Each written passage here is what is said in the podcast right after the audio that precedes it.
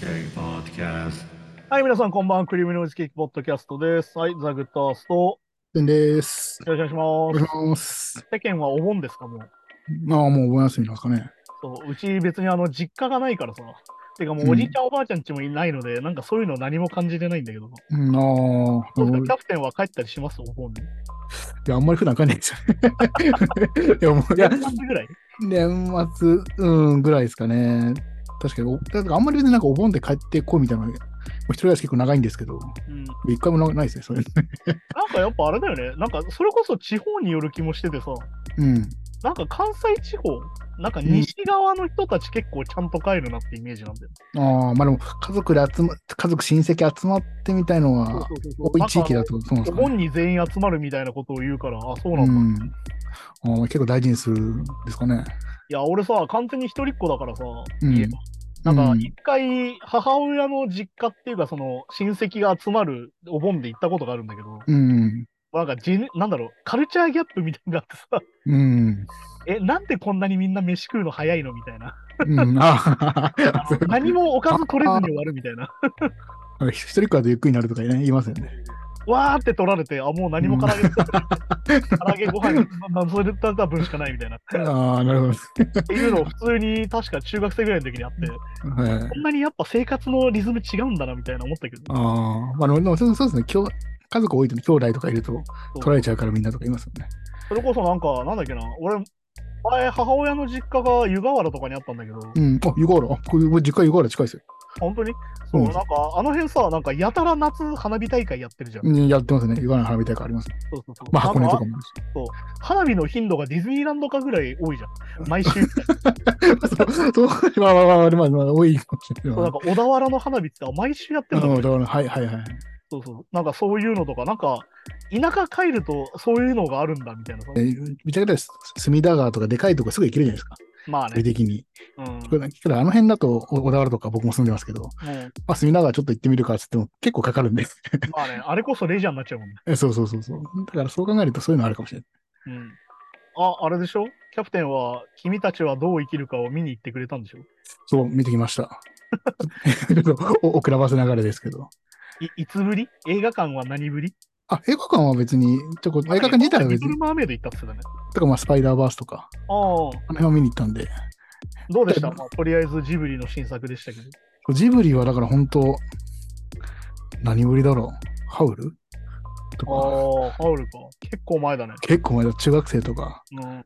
ぐらいぶりだったんですけど、そうそうそう。いや見てきましたけど、そうですね、確かに、確かにちょ先週、ムービー、ムービーコーナーだっけな、この子の。はいはいはい。どんな映画でしたかって話すの難しいって朝にしたじゃないですか。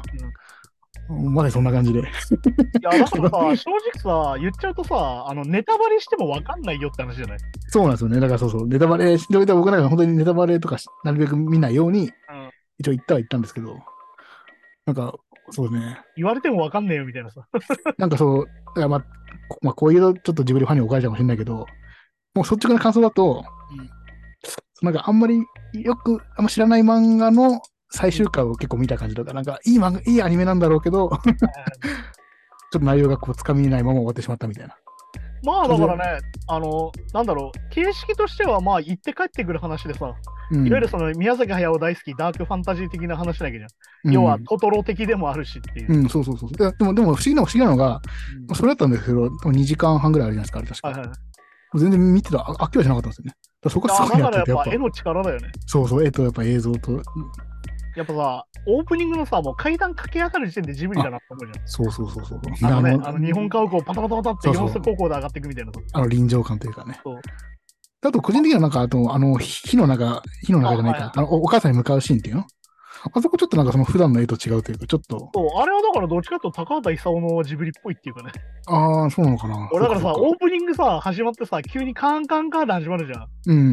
なんかもうあの、ホタルの墓2でも始まるのかな。まあ、まあ時代背景的にはそんなにけそうどだから俺さ、まさ序に盤すげえ怖くてさ、うん。うわ、これ地獄みてえな映画始まるんじゃねえかみたいなさ。はいはいはいはい。まああの、戦車出てきたりとかするじゃん。 まあ、そうそうそうそうそう。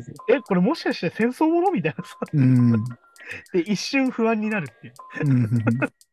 そう。確かにね、あれは、あの表現は確かにあんまり宮崎駿的ではない。だから、 そうそう、なんあか、の、かぐや姫の物語でやってた高畑勲の感じ。あああ、そうかそうか。の、は人が走ってる感じだね。そうなんかちょちょっとこう、い歪みながらも、とか、あとこの主人公だけに光が当たって感じそだうなそなうんそうか。そうで、なんかあの、炎と一体化してるみたいな。そうそうそう、言ってるなんかそうそう。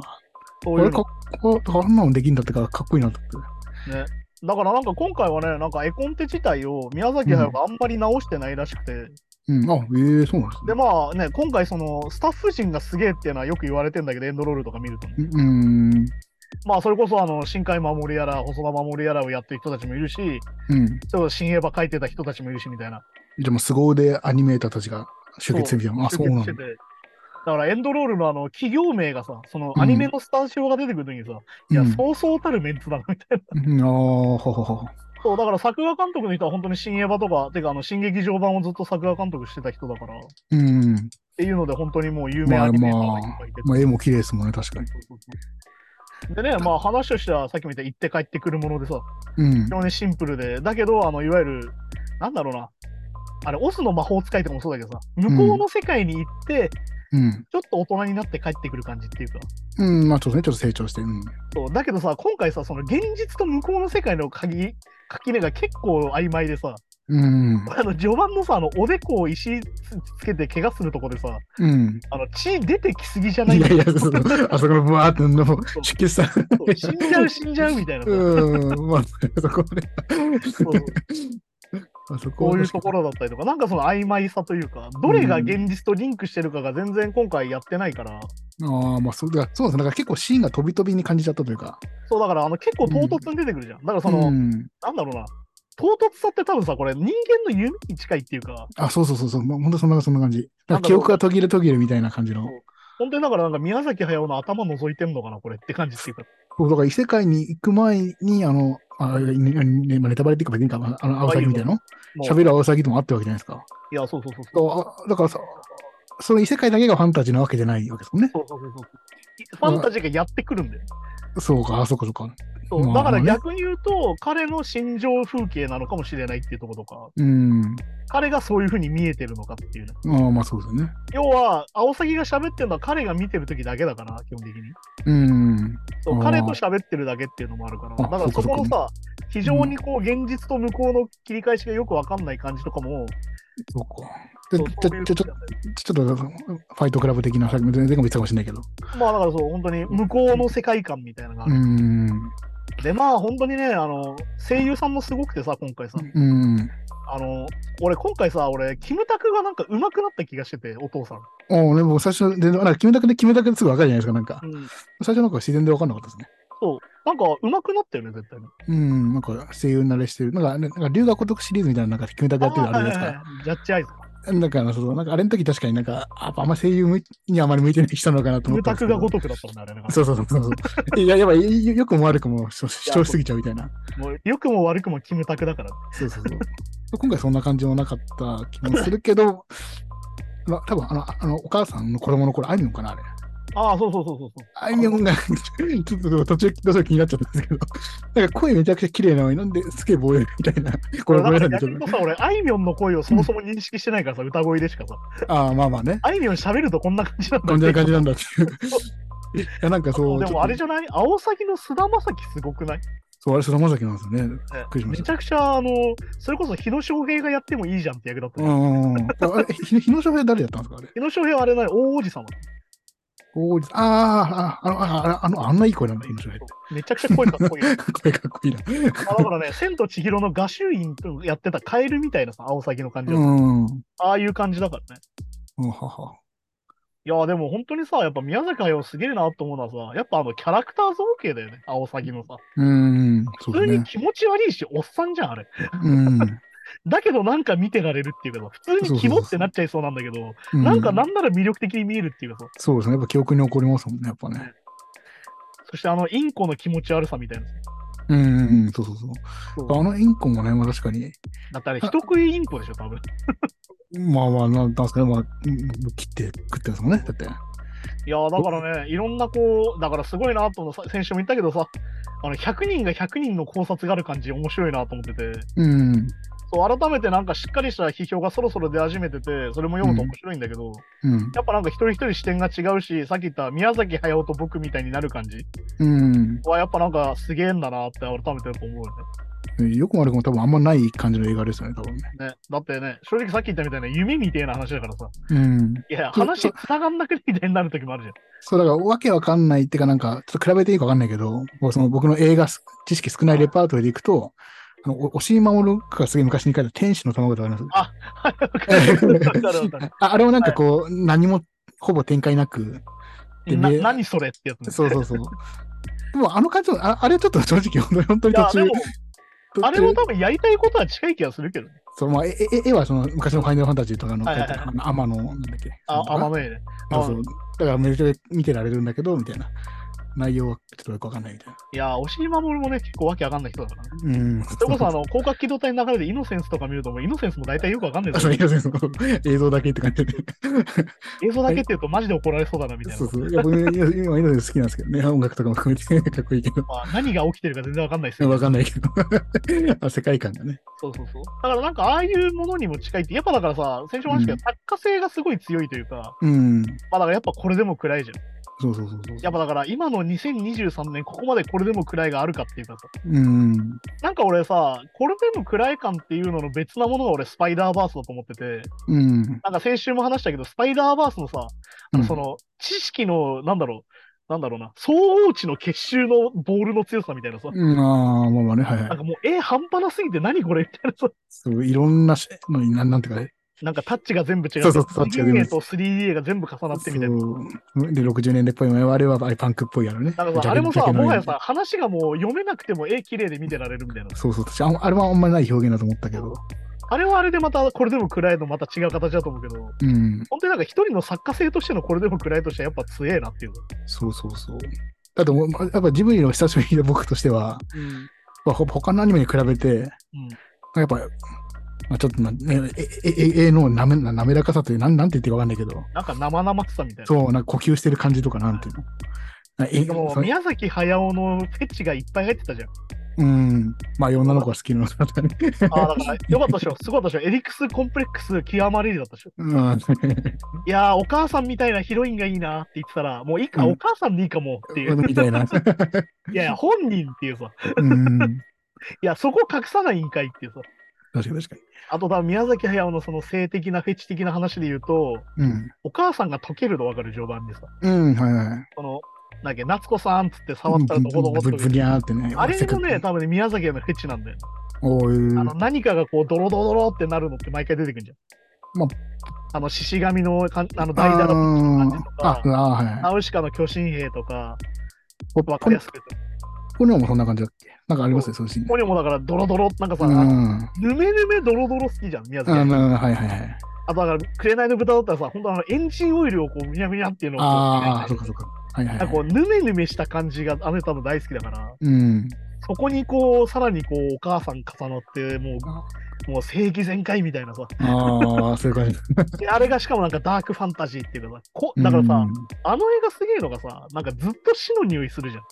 うん、うん、ああ、まあまあまなあ、ん確かかに。これ生きてんのか死んでんのかさ、そのさっき前も話したポニョの後半みたいなさ、うん。ことになって、なんか序盤からそれを感じるっていうか、そうだからささっき、だからその、ね、石でバンってやって血が出たっていうけど、あそこも本当致死量じゃないで すか。でだ から、え、死んじゃってないこれみたいなそう、。そうあの辺から始まってんのかなとか、なんかね、思っちゃうぐらいの。あとでもなんかそのマッチョイズムみたいな、男の嫌なマッチョイズムみたいなのを俺、キムタクが超上手に体現してるなと思うのが、うん。いい人なんだろうけど、この人やばいじゃん、やっぱりあれ、お父さん。やっまあまあまあ、そうですぱね。今の価値観で見るとさ、いやいや、お母さん死んでて、うん。もう妊娠してんのなんなのみたいな話だけじゃん。うん、まあまあ、そうそうそうそう。だからあしそうかもか妹なん確でしょみたいなさ、かにそんなえぐいことあるって思うけど、あの時代は普通だったとか言うからさ。うん。 まあ、そうですね。確かに確かでさに。、時代性か。そうだからあの時代性のえぐさをさ、やっぱ宮崎は説明してくんねえから、うん。これを本気で描いてんのか何なのか分かんないっていうかさ。そうですね。だから、そういうなんまかあ嫌だよねって描いてるのか、まあ、こういうもんだよねって描いてるのか、もうもはや分かんないわかんないわかんないですもんね。で、でまあでもまあお父さん、お父お父さんが嫌な人としては別に描かれてないですもんね、多分。だけどさ、お父さんのやばさってさ、その怪我して戻ってきた時に誰にやられたっつってさ、うん。必ず復讐してやるからなって時に超ニコニコしてんだよ、あの人。ああ、確かああ、すげそうえ笑でした顔なっんけで、あの時。だからあれ結構怖いんだよね。そうか、そうか、そういか。わゆる、いわゆる争いたいんだよなって、やっぱり。やっぱ戦争、なわからん、ちょっとそこで絡めていいかわかんない能けど。力的なものに惹かれてる感じというか。うーん。で、実際自分はその軍のね、武器を作ってたりするわけじゃん。まあ結構、えまあだから、あん中ではええ偉いというかね、割とそう工場やってたりとかして。だけど、あれはだからさ、もう一つ言うと、あれは宮崎駿自身でもあるわけよ。お父さんが実際その軍の工場で、うんあ。の工場長やってたのう本当だっーん。ほうほうほう。ていうのも重ね合わせてる感じもあるし、でもその、昭和の大人、 そのあの時の大人のエグさってさ、あのキスするとこ見ちゃうじゃん。うん。もあれ多分キスだけじゃないよね、見ちゃってんの多分。う実際さ、その場でもう始めちゃったね。そうっていうことだと思うんだ、あれは表現は。あいわゆるあ。そこではやってないけど、うん。完全にそれだと思うのね。まあそうか、そうっか。ていうなんかその人間のさ、業みたいな。うん。いや、お母さん死んだのになんなの、父ちゃんみたいなさ。うん、はいはい。ところだとも思うのね、あそこね。はははあと、なんだろう、俺が大好きなのはさ、あの7人のバーバうん。できますー。7ね人。の小人なので7人のバーうバーさ。もん。 う一人一人超可愛いみたいなさ。ねそうです全ね。員特徴違うみたいなさ。うん。もうあれはさ、もうアニメの絵の面白さとしてさ、超あるじゃん。うわはいはい全員顔違うみたいそうそうそうそう。な確さ。かに。全員歩き方違うよみたいなさ。うん。あれはでもジブリって感じだよね、やっぱね。確かに確かに。みんなう動きも可愛いですね。コミカ動ルきね可愛い。てかさ、あれさ、なんか最初荷物に群がってるじゃん。うん。あ一瞬ホラーに見えんねんな。そうそうそう。ちょっとなんかね。なんか人間じゃないそうそうそうそうそう。よ妖怪的な、なんかしまた、そうそうそう、千と千尋っぽい感じのね、あの雰囲気ですね。ゆや、ゆやのね。あのうん、藤井のその。いや、だからあれとかもさ、だからあのね、俺やっぱね、ばあちゃんがタバコ吸うとこすげえ好きなん だうん、ああ。よ。やっぱ宮崎駿のアニメ見るとタバコ吸ってみてえなってちっちゃい頃思ったなみたいな。ああ、まあそうに感じるんですそうね。それこそ紅の豚とか見てさ、うん、タバコ吸うのかっこいいなって思ったのをちょっと思い出した。おーそうやかっぱ。タバコを吸うのをかっこよく今、アニメで描写するって今ほぼないからさ。まあ、まあ、規制の方が高いね、多いですもんね、そう今ね。やっぱあのね、良くないと言われちゃってるから、うん。そういうのも考えるとそこもやっぱ宮崎駿印だなって感じだしね。もう、確かに確かそうそう。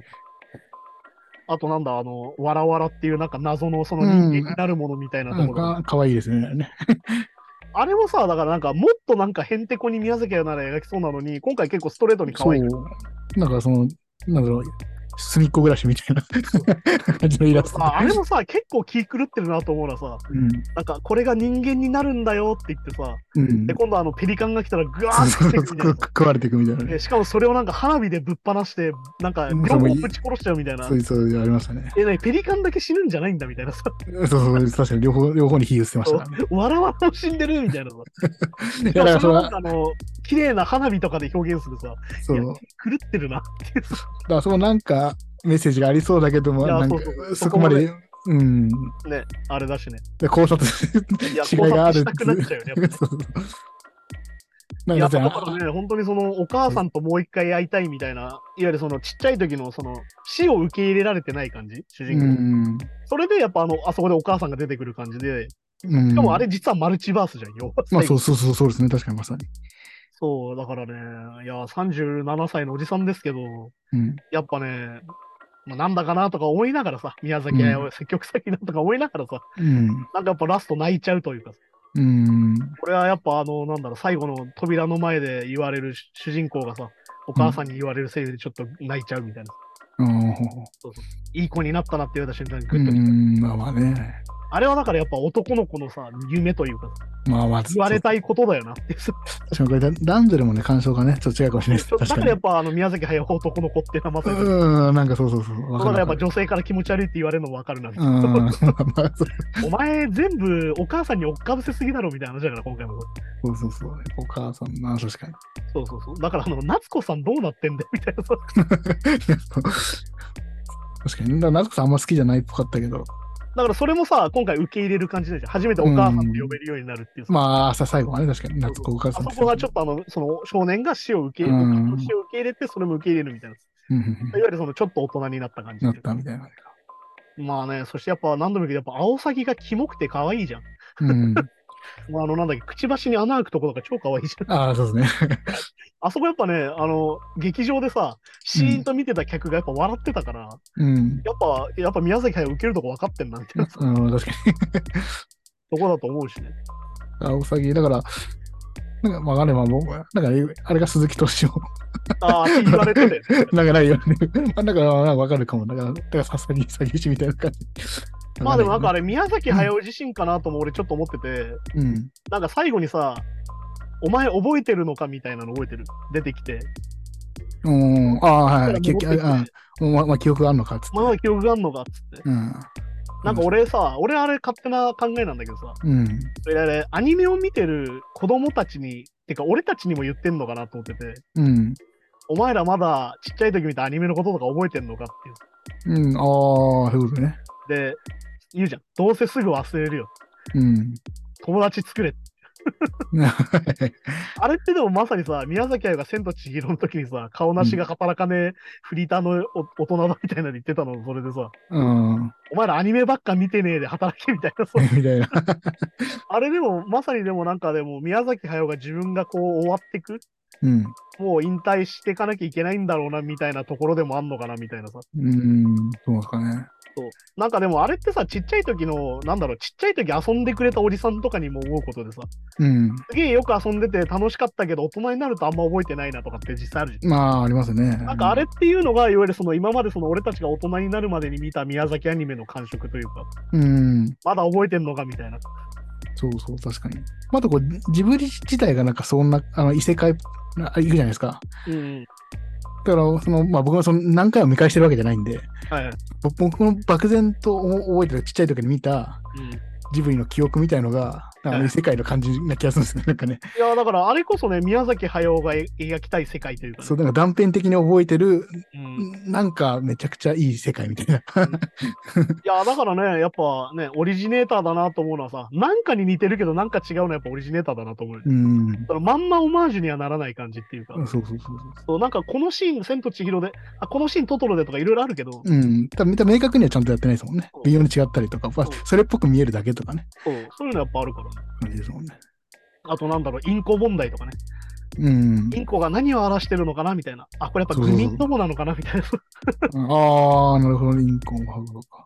で、あのさ、インコのさ、あれなんだよね。あの、偉い人、王様の格好がさ、多分あれなんだよね。ムッソリーニなんだよね。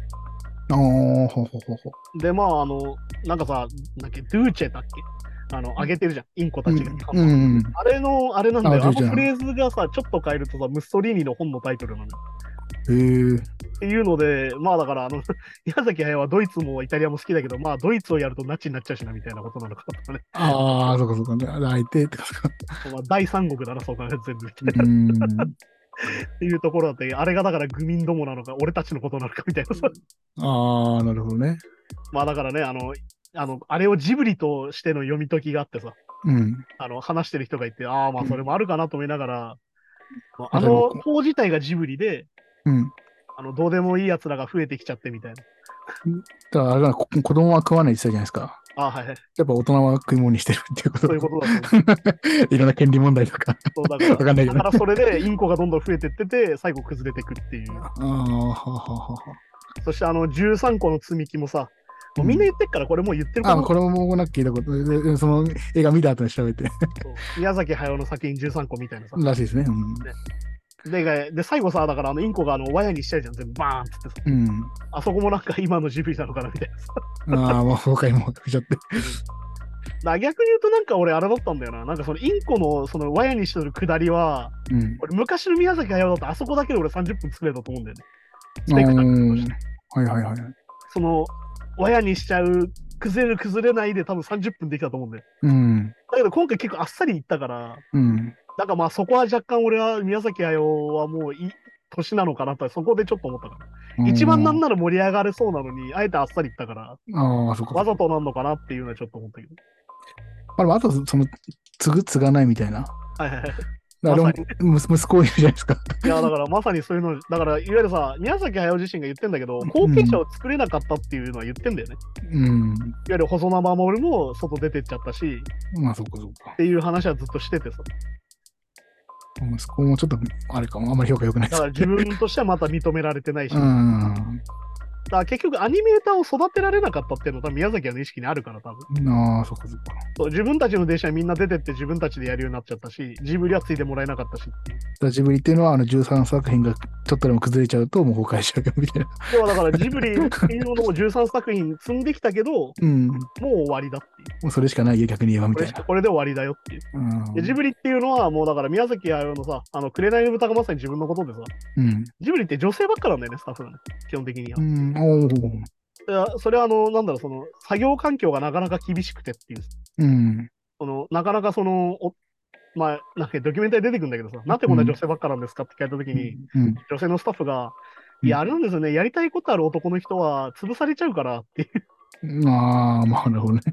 この宮崎はい宮崎さんにん取られちゃうから、結局っていう,、うん。っていうのは話しててでも逆に言うとそういうなんか野心的になれない女性ばっかいるってすげえ歪んでないって思うんだけど、うんなんかちょっとね、うん。だかまあまあらいわまあゆるあの「紅の豚」でさ工場出てくるじゃんうん。で、あの中でさ、工場長、フィオのおじいちゃんいるじゃん。うん。フィオのおじいちゃんとさ、その、おばさんたちだけで作業してるじゃん。で、ご飯食べる。うん。あれがまささにジブリだって言われてるんだよね。ジブリってああいう感じっていう。で、うん工場長自身が宮崎駿っなるほど。ああ、なるほどね。ていうのは言われてたりとか。結構ね、そうですね女性が働くシーン多いかもしれないですね。なんだかか。ら宮崎駿の映画ってさ、実はさ、ほとんど男の人出てこないんだよ、他の。いわうんうんうん。ゆるその主人公公以外の男の人ってあんまりや、なんだろうな、いわゆる参謀とかでは出てくるけど、基本女性と、女性たちの中にいる男性の話っていううん、まあ、そうあそうかもしれないですね。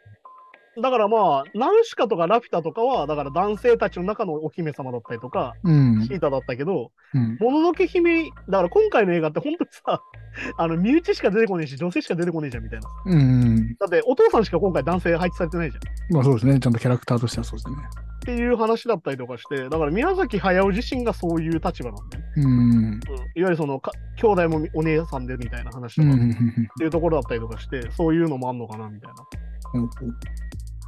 そういうのだったりとかね。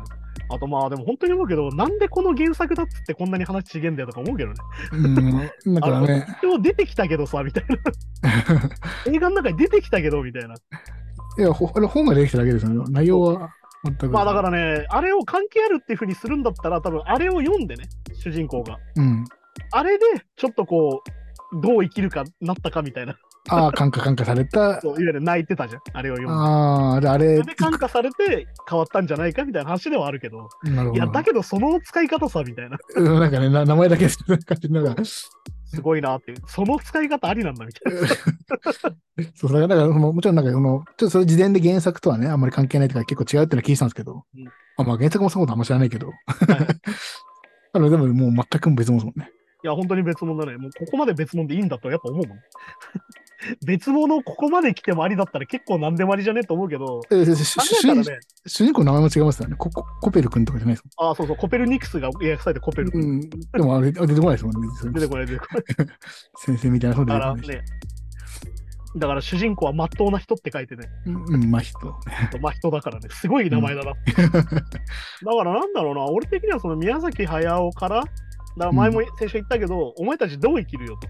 うん。って毎回言われてる気がしただよね、これからね。うん。今回に関しては、俺はこう生きたぜを感じたのああ、なるほどね、今まで俺はこういうものを作ってきて、こういうものを作ってきて、そして俺は終わるぞと。うもん、う終わるぞ、俺は。うん。俺はこう生きた。お前らはどうするだと思うんだよ、今回は。っああ、なるほどね。ていうのが今回のタイトルの意味なんじゃねえかなっていうのは思ったから。うん。そうか、そういうことか。まあでも本当にね、あの、おばあちゃんたちのあのちっちゃい石があったじゃん。向こううの世ん界。。うん。あれ、売られたら買っちゃうなとかさ。ああね、可愛いですよね、あのなんね。かもうグッズにできるもの超いっぱいあるなと思ってさ、あの、今ジブリさ、調べるとわかんだけどさ、あの相変わらずあの青崎のポスタービジュアルしか出てないんだよね。の中のキャラクターのものとか一切出てなくて、へえ。いや、いつまでこれでやんのみたいな。逆にすげえけど、みたいな。そこグッズ展開もし、あまあ、ままあだしてないまだしてないんだ。青サギのポスター、クリアファイル、ポストカードしかないから。ええで、。なんか視聴者プレゼント、なんかプレゼントってやってる T シャツも全部その柄だから、いやういんや、それしかねえじゃん。そいれや、すごいよな。あのビジュアルから何もあの絵が想像できねえじゃん。まあそうですね、確かに。だから改めてね、なんかああいうので楽しめたのは風情に、非常に楽しい現象。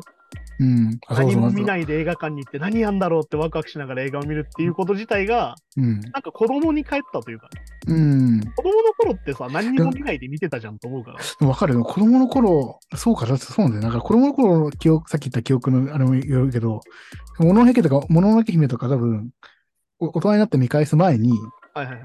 この小学生の時見に行ったんですけど、その時多分内容分かってないはずなんですよ。うん。でもなんだか、なんなんか面白かった気がするんで。いや、あだれからね、やっぱアニメーションの良さってそこだと思ってて、うん。やっぱ絵なんだよね。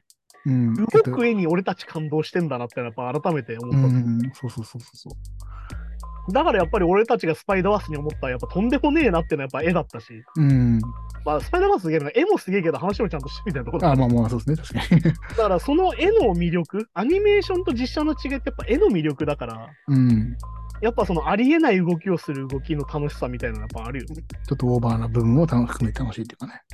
まあだって宮崎あよでもさ、本当にフェチだなと思ったのはさ、あの最初駅に着いてさ、主人公たちがさ、うん。うん。あの車に乗るじゃん、あのうん。人力車というか、うん。はいはい。あそこにさ、乗るとさ、体重がゴットンってなるじゃん。うん。お前、どこまでリアリティ求めてんだみたいな。あそそのうでリすアね。リティ何が必要なのみたいな。いや細かいですよね、でもね。そうあの細かさすげえなってやっぱ思うから。あとなんか、んなんか普通になんかキャキャラがやる水面に映るとことか。ああ、はいはいはい。別にあの、ぶぶっちゃけあんな遠遠くからだから別にそこ書かなくてもいいかもしれないけど、 あえて書いてまあでもだから本当アニメーションってさ、逆に言うとあれ書いたものしか存在しないからアニメって。うん。だから逆に言まあうと考察がなんではかどるかっていうと意味のあるものしかないのよ。まあ偶然映り込んだとかないですもんね。ないから。で、あの、キューブリックのさ、シャイニングって映画があったけど、うん。うん。あれのさ、陰謀論ドキュメンタリーっていうのがあって、ほうほうほう。シャイニングの、あの、いろんなところを勝手に考察して、うん。あの、これは実は宇宙との何かが、みたいな、キューブリックがこういうメッセージがあってドキュメンタリーがあるんだけど、あうの、ん全部嘘なの。ああ、陰謀論っぽく作り上げるみ陰たい謀な。論っぽい人が本当にいて、で、超見てて、それは、シャイニングを。うん。でめっちゃ詳しく考察するんだけど、あの、キューブリックそんなことねえよって言われるっていう。みたいなことなのね。でもあの逆に言うと、やっぱアニメーションってさ、書いたものしか出ないから、うん。要は空の雲一つ全部書いてるからさ。まあそうですもんね。ってことは逆に言うと全部意味があるんだって思っちゃう感じ。だかうん。ら逆に言うとやっぱ考察はかどるってことになってまあそうやっぱアニメの方がはかどりますもんね、それね。やっぱこうやってね、ダブってたら気づいたら30分超えちゃったからもうニュース今日はないなみたいなさ。 うん、あいやだからもう、そうだ、この、だから、だから本当すごいなと思う。だから本当、内容をじゃあ、これ見てない人にね、話せって言われたら分かんないのに、うん見たとして話すと、こんだけ盛り上がる映画って他にありますあーなかなかないんじゃないかね。だだいから逆に言うとこれもまさに現象だと思うから。そう意味わかんない映画もたさ、DK 映画とかたくさんあるだろうけど、なかなかね、いや、だから逆に言うとどれだけやっぱね、俺だから先週も話したけど、この宣伝自体は超権威主義だけど、うん、逆に俺宮崎の貯金だと思ってて、うん、あ、まあまあまあ。今までさっき言ったうん13個積み上げてきたから、これことできるみたいな。うん、だから逆に言うと超羨ましいなと思うし、こうやって超楽しく喋れるからさ。うん、いやー、すげえよなと思うよね、やっぱね。いやー、そうですね、確かに。うん。だから、やっぱ映画館でぜひ、俺のこの話を聞いても多分よくわかんないと思うから、ぜひ見てほしいっていう。そうそう、多分これなんかそう、なんか確かにちっちゃい画面で見ても、やっぱそうですね、やっぱ体体感した方がいいかもしれない、この映画はね。うん、まあ本当に体験としてでかい画面で見てほしいなと思うよね、やっぱね。内容がすげえ、とストーリーが、伏線がとかじゃなくて、やっうん。ぱそのね、映ってるものが、そうそうそう。なんていうかそのね、魅力的というか全部。だからやっぱ絵の、絵の凄さですね、やっぱり。うん、そうそうそう。改めて映画だったな、みたいねな。いやー、すげえ、すげえじいちゃんだなっていうね。そしてやっぱ、偏屈じいちゃんだけど、俺はやっぱ宮崎が好きだなってちょっとえ。う思ったん。ね。でもなんかその、エンドロールもね、なんかこの、ちゃんとジブリカラーってあの、スタジオジブリのあの、感じでやる感じも良かったし。そしてやっぱあの、企業協力何もないのすごいね、やっぱね。そうそうそう、確かに確かに。 何もスポンサーないんだみたいな。あず前回も言ってましたが、最強のインディーズ映画というか、最強のインディーズ映画。そして俺はね、米津玄師の主題歌力っていうのがあると思ってて、めっちゃいい歌あれ。俺ね、米津玄師ね、俺、シン・ウルトラマンも良かったと思うんだけど、うん。なんかね、あの人結構さ、その読み取って曲ちゃんと作るじゃん、うん。毎回やるとき。結構ね、毎回当たるんで、俺、怪獣の子供っていううん。映画も確か米津玄師だったんだけど、うん。すげえ良くて主題歌がやっぱうり。ん。なんかまあ、彼のその、そういう能力めちゃくちゃ高いなと思ってて、うん。なんかそれこそなんかあんまりその主題歌関係なくつけちゃうじゃん、結構主題歌をアニメもど、あの方がってさ。まあまあそうですね。 だって俺、キングダムの予告見ながらめちゃくちゃ歌だけから合わねえなと思って た。いや、まあ全然違います。こういうわけじゃなくないみたいな。そんなポップな、しかも曲もなんかポップだしな。そうで、なんかみな、なんだろう、歌多田ヒカルならやっぱエヴァはさ、超考えて作ってるかあらあ、そうそう、うん。ってなるから、やっぱこのシンクロ率、やっぱ米津玄師すげえなっていうか、打率高いなみたいな。うん。ね、今回もすげえいい曲だって。いや、いい曲だった。そしてやっぱなんか、よりジェームス・ブレイク感が出るみたいな。まあまあそうね、まあ、音数少なくて。そうそうそううん なんか、ロー陽気のこれめっちゃローなってそうそう、ローロー入れててみたいな。確 かに、ジェームズ・ブレイクっぽい、確かにね。そうそうそう。なんかそんな感じかなと思ってね。だからね俺、で米津玄師はなんかあの毎回映画で聞くたびに、うんあなんか、やっぱこの人いいいいアーティストみたいな。うん。あわかわかってるなみたいな。 そうそうそう。そう、なんかただのタイアップじゃないなって感じがあってね。あうのん確かあの限定版が今回出てて、米津玄師の。それになんかあのジブリがちゃんと宮崎駿がジャケ描いてるやつが確かうん。限定版で出てて、結構高いんだけど、うん。なんかそれもいいかなっていう。確か今受注で売ってるから予約するといいかなと思ったりする。はいはいはい。じゃあ今週はね、もうこれで時間が過ぎちゃったんで、もう今週はニュースはなし で、まあ時事ネタ的にはね、なんだろうね、もうだからフジロックから帰ってきましたよっていうのを先週話して、うん。まあなんかあのリゾの事件があったり、いやはーってなったりとかね、あとん1975のね、あのボーカルがーマレーシアでまあ、その同性愛に対してプロテストするのはいいんだけどさっていう、うん。なんかあの、いわゆる言い逃げしちゃってる感じっていうのはやっぱあんま良くねえよなっていうそうで、マット・ヒーリーはちょ、ちょっとなんかこう、まあ、なんだろう、なんか、し信念はあるんでしょうけど、なんかちょっとずれて、ずれてたかもしれないですね。ちょっなんかね、ちょっとね、無鉄砲なんだよな。だからやっぱさ、なんかあの、その、インドネシアの、うんもともと LGBTQ の活動家の人たちも言われてたけど、とね。お前がそういうことすることによって、俺たちまた強く弾圧されちゃうじゃん。うん。ああ、そうそうそうそう。いそやうそのだね。今まで積み上げてきたものを崩すみたいなやり方しないでくれよみたいな。みたいな感じなんでしょうね。でもそれってやっぱり社会運動ってさ、どうしてもやっぱセンセーショナルだったりとか、うん。かっこいいものって注目されがちなんだけど、うん。やっぱり地道に積み上げてきて文化を変えるっていうのはあるから、そうそうそう。それこそだかからさ、なんで俺たちが選挙に行けっていうかっていうと、うん。民主主義っていうのはちょっとずつしか変わらないから、うん。やっぱちょっとずつ変えていくのも大事なんだけど、やっぱさ、カリスマティックな人が出てきて、うん。変えろって言って変わるとかっこいいみたいに思っちゃうけど、いやうでんもそのせいでまたね、スタッフが大変な目に遭うんだよなみたいな話だから、私、まあ、りまだ理解してない人からしたら、まあ、一過性のもんってね、思われちゃうかもしれ思なわれいですちゃね。う、いわゆるブームになっちゃうっていう、うんカルチャーじゃなくなっちゃう扱いになっちゃうからそうね、そうそでうそもう。そういう人たちはずっといるんだよってことだから、やっぱり。うん。まあだからね、本当にだからストロークスのさ、確かジュリアンがなんか言ってて、うんストロークス、ジュリアンがちゃんとしたこと言ってるみたいな思ったのは、やっうん。ぱその、俺たちがね、言うのは勝手だけど、うん。インドネシアで言ってさ、つって、うん。 そういうこと言って、問題になって、うんファーストクラスの飛行機に乗ってサクって帰るのってなんなんみたいな。 まあまあね。それもなんかちょっと嫌な感じじゃんみたいなこと言ってて、ああ、なんかちゃんとしてんなみたいな、みたいなことはやっぱ思ったから、うん。なんかね、やっぱそういうものだしね、だからまあ本当に映画を見ながらさ、メッセージを受け取ってさ、うん。だからよく思うよ、なんかレイジも言ってましたよ、ザック・デラロッチャもさ、うん。俺たちの歌で世界は変わんねえよと。うん俺たちの歌を聴いたやつが、あ、世界変えたいなと思うかって、どうやって動くかがその後重要だからって言ってて、うん。それは本当に クリエイターというかアーティストはみんなそうだと思うから、まあ、でもみんな結構じゃあ、君たちはどう生きるか的なのはどっか抱えてたりするんですかね、その発信すまるあ人だはかねら、毎回そうだと思う。なんか作品って毎回君たちはどう生きるかになってると思うよ。うん。だから今回本当に宮崎あゆが俺はこう生きたお前らはどうするだから。 うん。それをさ、今回自分を全部晒す宮崎あゆに俺はかっこいいなと思ったから、うん。衰えたかなって思うところも含めてね、うん。俺はもう今これぐらいしかいかんと。うん。うん。だけど俺はこういうことをやってきたぞと。うん。お前らどうするっていうところだと思うから、うん。そういうのも含めてね、なんかその生き様みたいなことなのかなと思うから。確あか面白いね、なんか最後の方になるとみんな映画監督こういう映画撮るのかなみたいなさ。に。の沢明の夢とかと比べられて、まあ、確かになんか、でもあとよく言うのが、あの、最後の作品が傑作だったことはほぼないみたいなことを言ってる人がいて、ああ、え確かになーみたいなまあ、キューブリックもアイザイドシャットだしなみたいな、ああ、そこそこと。いうところだったりして、あとまあ、最近だとね、あの、スピルバーグがフェイブルマンズっていう自分の自伝みたいな映画作ったりとか、うん。やっぱ自分の人生を振り返りたくなるんだよな、そういう自分の作ってるものを使ってう。るっていうんまあ、てか、まあ、映画監督として題材を探すときに、うん、やっぱ一番パーソナルなもの、結局自分の人生になっちゃうから。だし、やっぱ面白いじゃないですか、自ん分、その積み上げてきた一番近い映画監督が題材ってね。だからね、そういうとこだったりするから、そういうふうに見ても面白いかなと、うんはい、思いますね。はい、じゃあそんな感じで今週もありがとうございました。また来週です。さようなら。さよなら。 Flame and Ice Game Podcast.